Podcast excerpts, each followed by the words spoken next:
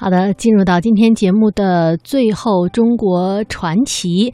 那么昨天呢，我们是带大家呀到了云南的普洱。那么今天呢，我们要继续留在普洱，不过要带大家去认识一个古老的民族——拉祜族。嗯，说到拉祜族呢，它是中国非常古老的民族之一，起源于甘肃青海一带的古羌人。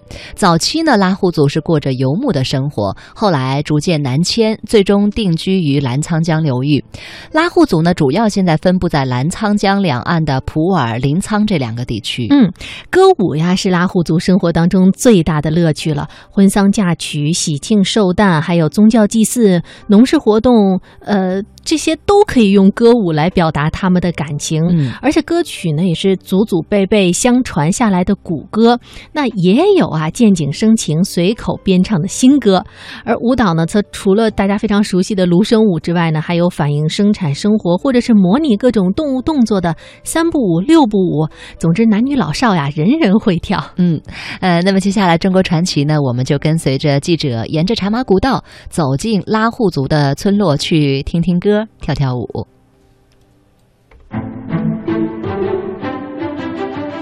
今天的普洱市就是历史上的普洱府，古老的茶马古道是历史最有力的见证。它是伴随茶叶的生产、运输、销售而存在的。茶马古道的遗址是一九八三年思茅地区进行文物普查时发现的，它的建造年代是在嘉庆十七年至道光三十年间。大约是在一八一二到一八五零年间，茶马古道上运输茶叶的方式一般是采用骡马驮运的方式，运送的物品除了茶还有盐。普洱的思茅、宁洱等地的麻栗坡、纳科里、茶庵堂等茶马古道遗址，现今还保留着一千多公里。那里的石头、石条、石板经历了数百年的风雨。现在石板都长满了青苔和杂草等，茶马古道光滑的石板上还保留着几厘米深的马蹄印，这些都是历史的见证。现在这些路还都可以走。现在的普洱市民还经常会组织一些健身活动，大家一起走一段茶马古道。二零零八年，时任国家副主席习近平还来到了古普洱府茶马古道上的一个重要驿站纳科里。这里还经常有一些来自香港、美国、日本等地的探险人士到这里来探访。我专程到茶马古道的一个重要驿站纳科里进行了采访。来到位于古普洱府茶马古道上的一个重要驿站纳科里采访。宁洱县委常委、县委办公室主任傅雷为我介绍起了这首马帮情歌。对，云南省的第二支小河滩水，第一支你知道吗？月亮出来了，哇哇，有有点旋律一样嘛。嗯嗯。这首歌反映了来往于纳科里的马帮汉子和当地女孩恋爱的故事。这个女的更等不及，她说：“就赶快来，阿哥，我心里边像一团火一样等着你了。”但阿哥不急，他说：“啊，没有你等着。”阿哥干完活要把活干完才来找你啊！等到太阳快快落，再把那情话说。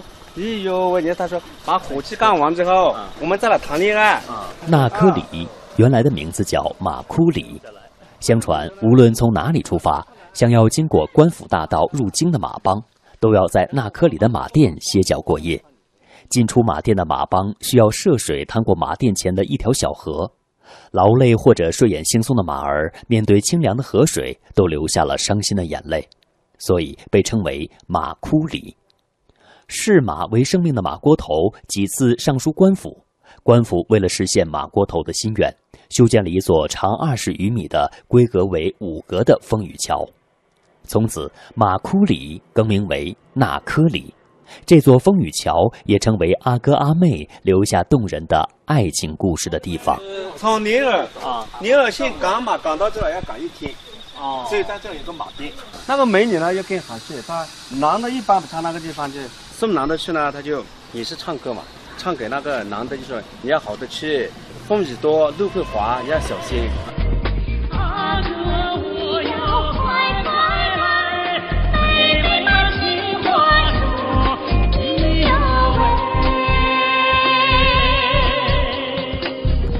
走过风雨桥，沿着充满历史沧桑感的茶马古道前行，我们来到了驿站老板李天林的家。他身着彝族民族服装。这个站是什么的一个节点呢？这个就是灵儿到四毛的一个落脚点。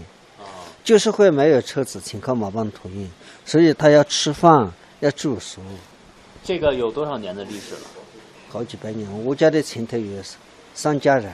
老荣家、老奎家、老徐家，我家是老李家，我家是第四家。嗯，我家是一百多年了。一般要是马匹带茶的话，一匹马会带多重的茶？一般就是八十斤左右。八十斤左右？嗯，十斤了嘛个。我们只讲十斤，八十十斤左右。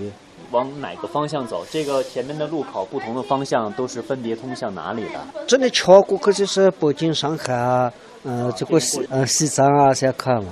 呃，这头这个方向走，就是到走去走走，世贸啊、金虹啊、勐海啊、泰国缅甸的去看。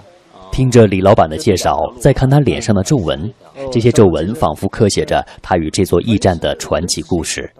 讲到兴农处，李老板为我展示起他家的宝贝。哇，这个是马铃，马铃啊，声音很好听哎。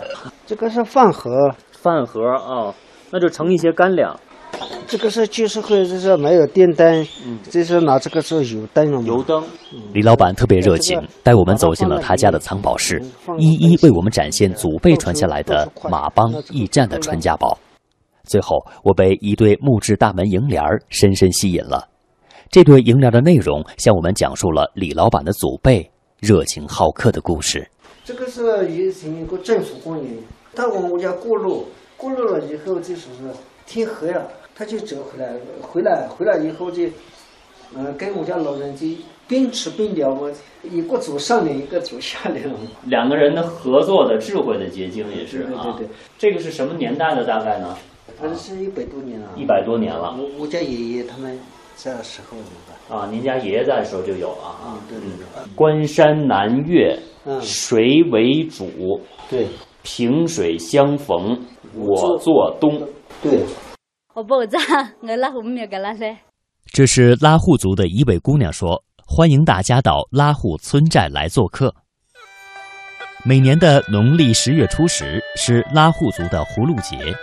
相传拉祜族的祖先是从葫芦里生出来的，所以把葫芦看作为吉祥的物品，并且用葫芦做出了动听的乐器葫芦声，传承了优美的葫芦舞。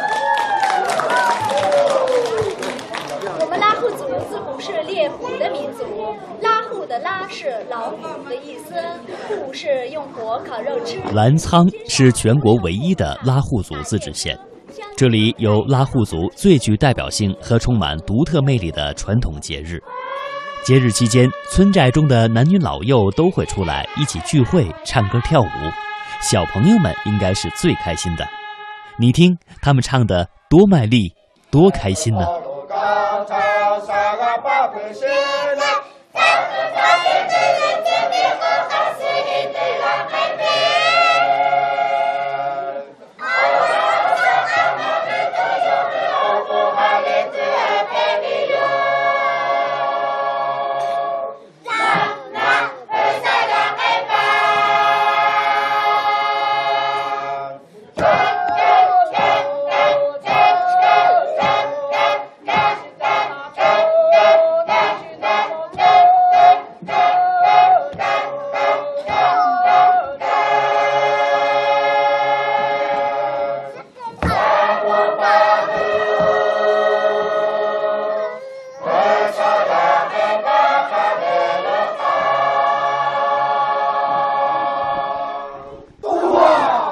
您是不是已经被他们欢快的歌声给感染了呢？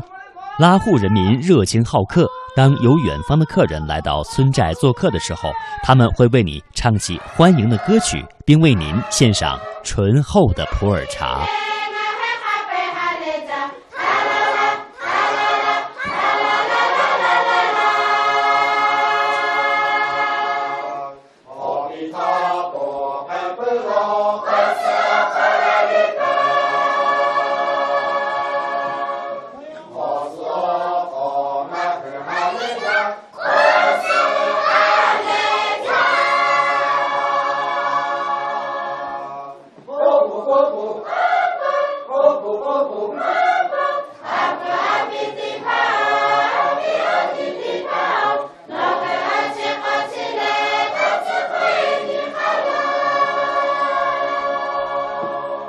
当客人接过他们献上的香茶之后，他们会继续为客人们唱起他们动听的歌曲。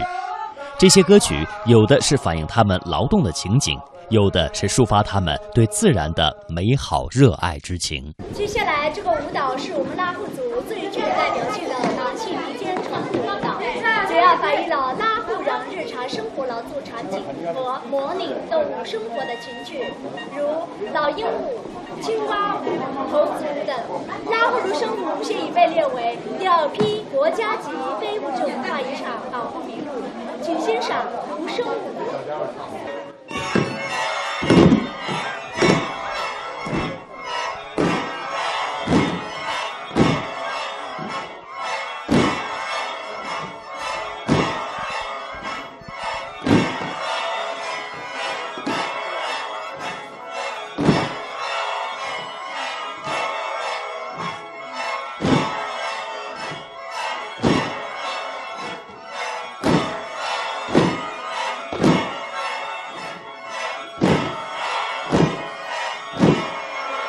听着动人欢快的乐曲，我不仅对这个民族的创世史诗《姆帕密帕》产生起浓厚的兴趣，因为当他们过葫芦节的时候，除了年轻人们在唱歌跳舞以外，还有老人们会在火塘边吟诵《姆帕密帕》。好的呀，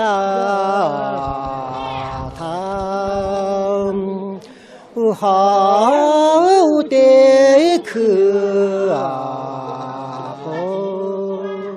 李扎哥，拉祜族，一九三九年出生于普洱市澜沧拉祜族自治县九井乡孟根村，被称为“嘎扣巴”，也就是芦笙舞王子的意思。李扎罗，拉祜族人，一九四三年出生于普洱市澜沧拉祜族自治县九井乡熏根村老达堡村。他们兄弟二人是姆帕密帕这项国家级非物质文化遗产的两位传承人。